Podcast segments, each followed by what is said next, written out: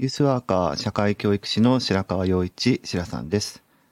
若者の成長や社会参画、福祉、働くことなどの日常生活全般に関わりながら、居場所づくりや地域づくりなどをしたり、若者のコミュニティや意思決定を支え、彼らが社会の一員になっていく手助けをする仕事をしたりしています。はい、えー、3日目ですね。えー、今日はですね、あのー、まあ、7年間ずっと、えー、仕事をしていた、まあ、今の若者、若者の現場ですね。えー、そこに入って、まあ、結構いろんなことがあったんですけど、あのー、そこの施設としても体制がすごい、えー、変化するっていう、え、時だったんですが、その時にどう組織づくりをしていったかっていう、あの、その話をしてみようかなというふうに思っています。じゃあ今日もよろしくお願いします。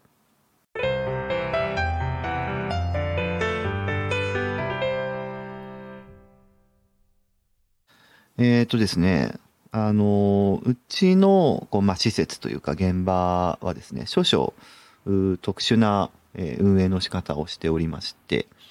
あの、指定管理、えー、というですね、指定管理者制度かな、あの、正式名称で言えば、っていう制度のもとで運営をされてるんですね。で、これは、あの、僕が現場を離れる次の、えっ、ー、と、4月からも、え、同様で、で、何かっていうとですね、まあ、公共施設の、え、ー、と、管理とか運営を、普通はね、公共施設って、えー、行政の、ものだから、公務員が、運営をしたりするんですが、えー、そうではなくて民間にお任せしようと、えー、民間に、お任せをして、えー、管理運営をしてもらおうという制度のことを指定管理者制度っていうふうに言うんですね。で、えっ、ー、と、まあ、そういう制度なので、何年かに一遍、あまあ、コンペというか、あの、指定管理者を選ぶっていうタイミングがあって、で、え、ー、と、次の4月からは、まあ、え、ー、と、今の体制ではなくて、次の体制、えー、になっちゃうよというか、まあ、な、なりますよということがあるので、まあ、まあ、僕は、え、ー、と、次の4月からはそこにいられないというところになるんですが、まあ、そういうわけなので、あの、指定管理者制度っていうのはガバッと、その運営体制っていうのが変わる、あの、そういう仕組みでもあるわけですね。で、まあ、これ自体は賛否両論、あの、いろいろあるし、あの、利用者目線で考えたときに、えー、昨日までいた人と今日からいる人は全然違うっていう、まあ、断絶というか分断がね、えー、起こるっていうところについては、まあ、いろいろ、えー、と意見はあると思うんですけど、まあ、今日はそれを、えー、取り上げるわけではなくて、えーまあ、その指定管理者制度で、こう、今のうちの施設が、あの、管理、え、をするようになった、え、時代、一番最初の時代ですね。どんなことがあったかっていう、そしてそれを自分はどういうふうに、えー、まあ、してったかというか、どういうふうに、え、何をしてたかっていう、そういう話をしたいなと思ってるんですが、あの、まあ、そういうわけなので、あの、僕が最初にそこにいた時は、あの、まあ、厳密に言えば、その指定管理者制度で運営され始めて、えっ、と、何年目だったか、2年目とか3年目。最初はボランティアで関わってたんだけど、えっ、と、正式にスタッフになってからは、えっ、と、指定管理者制度3年目だったかな。まあでもほぼほぼ、あの、その、え前の年、2年目の時点で、えー、フルコミットしてたので、まあ本当に初期ですわ。え、指定管理者制度が導入された、え、初期の時、え、から関わっているわけですけど、あのまあ要は民間で運営をするっていう、あのこともいろいろあって、うちの場合は、あの、一つの民間団体だけが、えー、施設を運営する主体者としているんじゃなくて、3つが固まって、あの、3つの民間が固まって、で、1つのうちの施設を、えー、まあ、やっていきましょうよという、そういう、あの、約束で運営されているとこだったんですね。で、まあ、共同事業体って言ったり、コンソーシアムってまあ言ったりするんですけど、で、その3つの団体が、まあ、まず1つにならなきゃいけないっていうところがあって、えー、いろいろなまあ困難が 生まれるんですよね。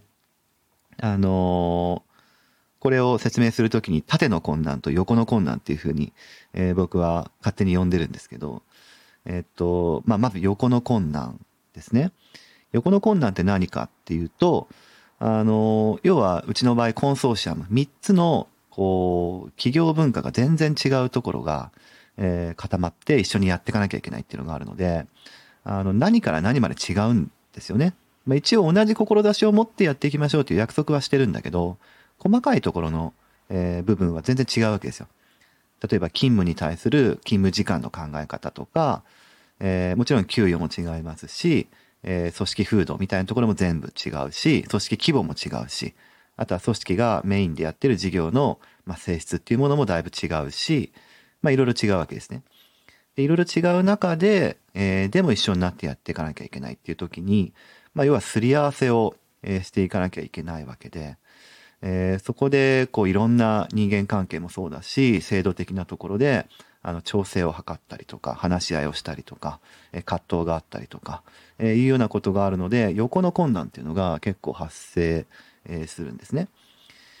で、もう一つが縦の困難っていうふうに、まあ、勝手に呼んでるんですけど、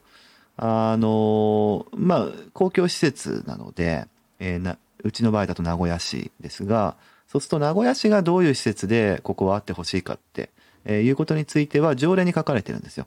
条例にね。なので、こう、条例の中身を無視してこの施設を、こう、勝手にこうしたいんだっていうふうに指定管理者がやることはできないんですね。あくまで、その、こういう施設なんですよっていうものに対して、どういうアプローチでやっていくのかっていうところで競うのが指定管理者制度なので、なので、名古屋市としても意向があるわけですよ。この施設はこういうとこだからみたいなとこですね。で、そういう、こう、名古屋市との調整、現場との調整、えー、っていうところに、えー、まあ似てますけれども、こう、いろんな葛藤があったりとか、話し合いがあったりとか、えー、いうようなものが発生するっていうことですね。えー、この横と縦の困難、どちらも、えっ、ー、と、乗り越えながら、えー、施設の運営とか管理をしていかなきゃいけないっていうところがあって、えー、まあ当初からそれを、うん、どうしたらいいのかなということはすごい感じていました。で、まあ、準備がよくできてた方だと思うんですよね。あの自分としては。あの、要は、その、現場の、こう、一スタッフとして、馬車馬のように働くっていうところから、こう、自分のキャリアをスタートした、させたわけではなくて、えー、ファシリテーションとかね、あとは組織を良くする、まあ、組織開発って言ったりしますけど、っていうことについて大学院で学んだり、実践したり、あとは地域の中で、こう、コミュニティ作りの実践をしたりとかね、いろんな人とのつながりを、あの、保ったりとか、いうことを、こう、今の現場に行く前に、まあ、ある程度やっていたというか、経験していたので、あの、今何をしなくちゃいけないかっていう、こう、視野が、多分他の人より、えー、広かったんだなと。これはまあ、偶然というか、えー、準備ができていたという点では偶然だったんだけど、あの、そういう、あの、ことだったんですね。なので、まあ、も当然こう、やらなきゃいけないとされてることはやるんだけど、その横の困難と 縦の困難っていうものを、えー、どう、こう、うまいことやっていくかっていうとこについて、えー、取り組まなきゃいけないんだな、というところが当初からの、まあ、自分の問題意識だったんですね。で、まあ、今日は、えっ、ー、と、前編ということで、横の困難の話をしようかなと思うんですけど、あのーまあ、簡単に言うとですね、うちの、こう、コンソーシアム、共同事業体で、えー、3つの団体が、えー、どんな役割分担だったかというと、あのー、一つは施設管理ですね。あの、うち貸しスペースとか、そういう、まあ、あの、施設としては中規模ぐらいの、えー、ある程度の広さがあるとこなので、あの、部屋の管理とか、その施設の保守点検とか、えそういうことを、まあ、主に担っていく。箱物として維持していくっていうことですかね。っていうところに特化した、え団体さんが一つ。で、もう一つが、え自立支援ですね。いろんな意味の自立。まあ、キャリアもそうかもしれないし、えっ、と、まあ、経済的な自立、社会的な自立、まあ、いろんな自立がありますが、そういうところに特化した、団体さんが一つ。で、えっ、と、僕自身はですね、社会参加とか参画。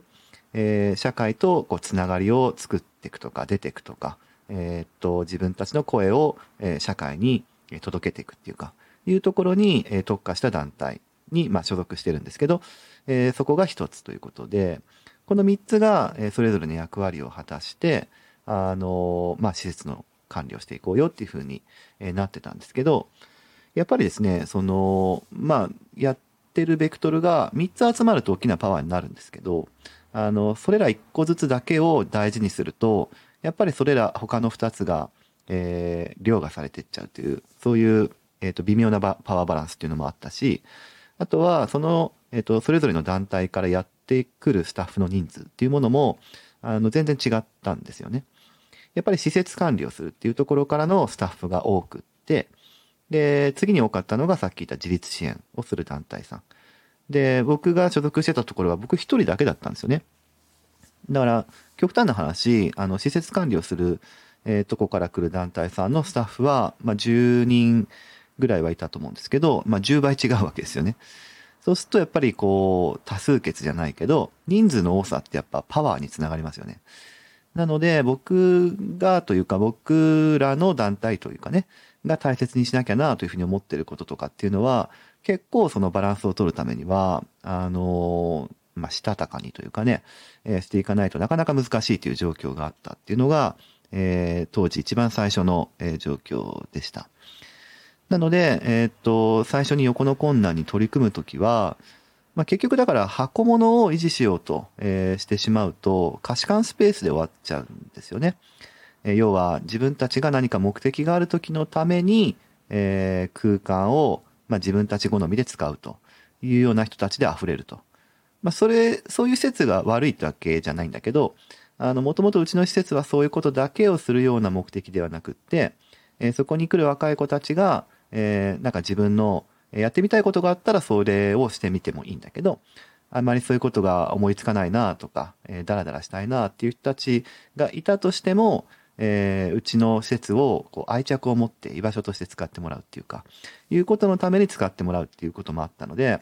やっぱりこう、事務室の中にズーンといて、えー、知らんぷりをしてるっていう、そういう利用者との関係じゃなくて、積極的に関わっていって、で、若い子たちとの、こう、関係を作りながら、えー、それを、こう、なんか、解消していくっていうかね、実現していくっていうような関わりが必要だったんだけど、施設管理をするっていうところに振り切っちゃうと、そういう関わりっていうのが結構ないがしろにされちゃうし、あとは、その、なんか関係性を築くってなるとお話をね、えー、頻繁にするわけだけど、あの、施設管理、施設管理、施設管理ってとこがあると、えー、利用者がうるさくて、他の人に迷惑、になっちゃいけないから、えー、そこの人たちを静かにさせようとか、えー、利用の仕方に不公平があってはいけないから、厳密に管理しようとかっていう風な発想になっちゃうわけで、それはやっぱりやりすぎ。ね、大事だとは思うけどやりすぎっていうとこがあるので、やっぱりこう、ハード的な設備って意味ですけど、えー、ところも重視するとともにソフト的なね、えー、ことも大事にするためには、やっぱり3つの団体のいいところを活かし合う、えー、あとは認め合うっていうか、いうことが必要だなというふうに思っていたので、それに取り組むってことをしていったわけですね。で、あのまあ、自分ができる範囲のことを現場の中でやるっていうことももちろん大事なんだけど、その時にね、すごい大事にしたのは、あの中で常識をこうアップデートしていくっていうのは結構エネルギーがいるんですよ。えっと、この場合だと自分が大事にしたい価値観、例えば若者としっかり関係づくりをするっていうことは大事だよねとか、えー、粘り強く彼らが、えー、なんか話してることを聞くっていう、そのための時間を、えー、惜しまないということは当然だよねとか、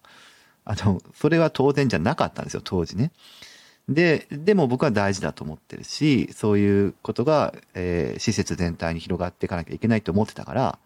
えー、これを、まあでも内部で対立して戦うっていうのは、なかなかエネルギーがいる。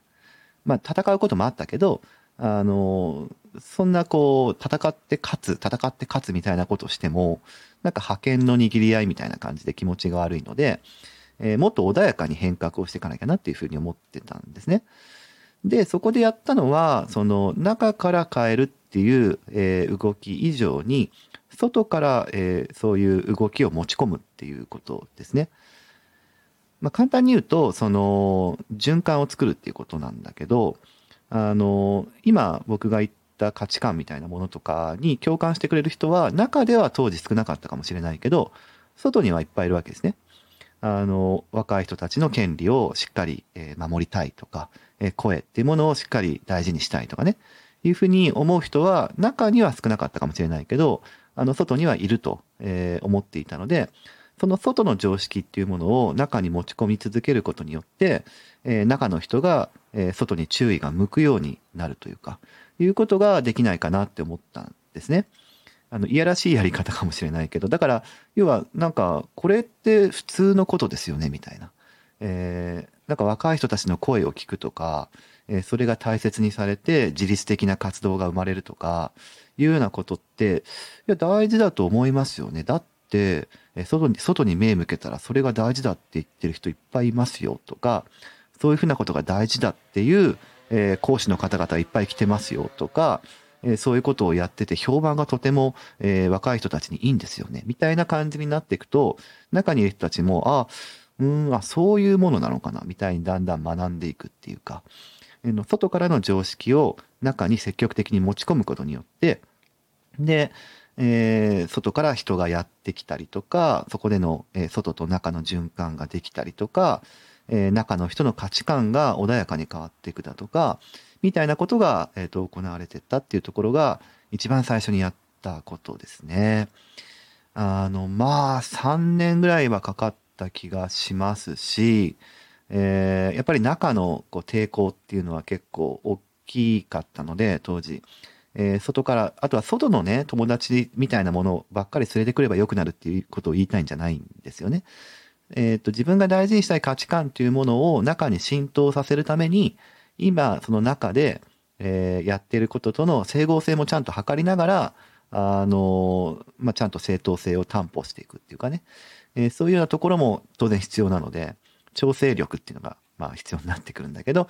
まあ、でも発想としては外からのものを、えー、中に通して、で、循環させていくっていう、そういう発想を、え、持ち込みながら、えー、横の困難っていうものに立ち向かっていったよっていう、そういう、えー、話でした。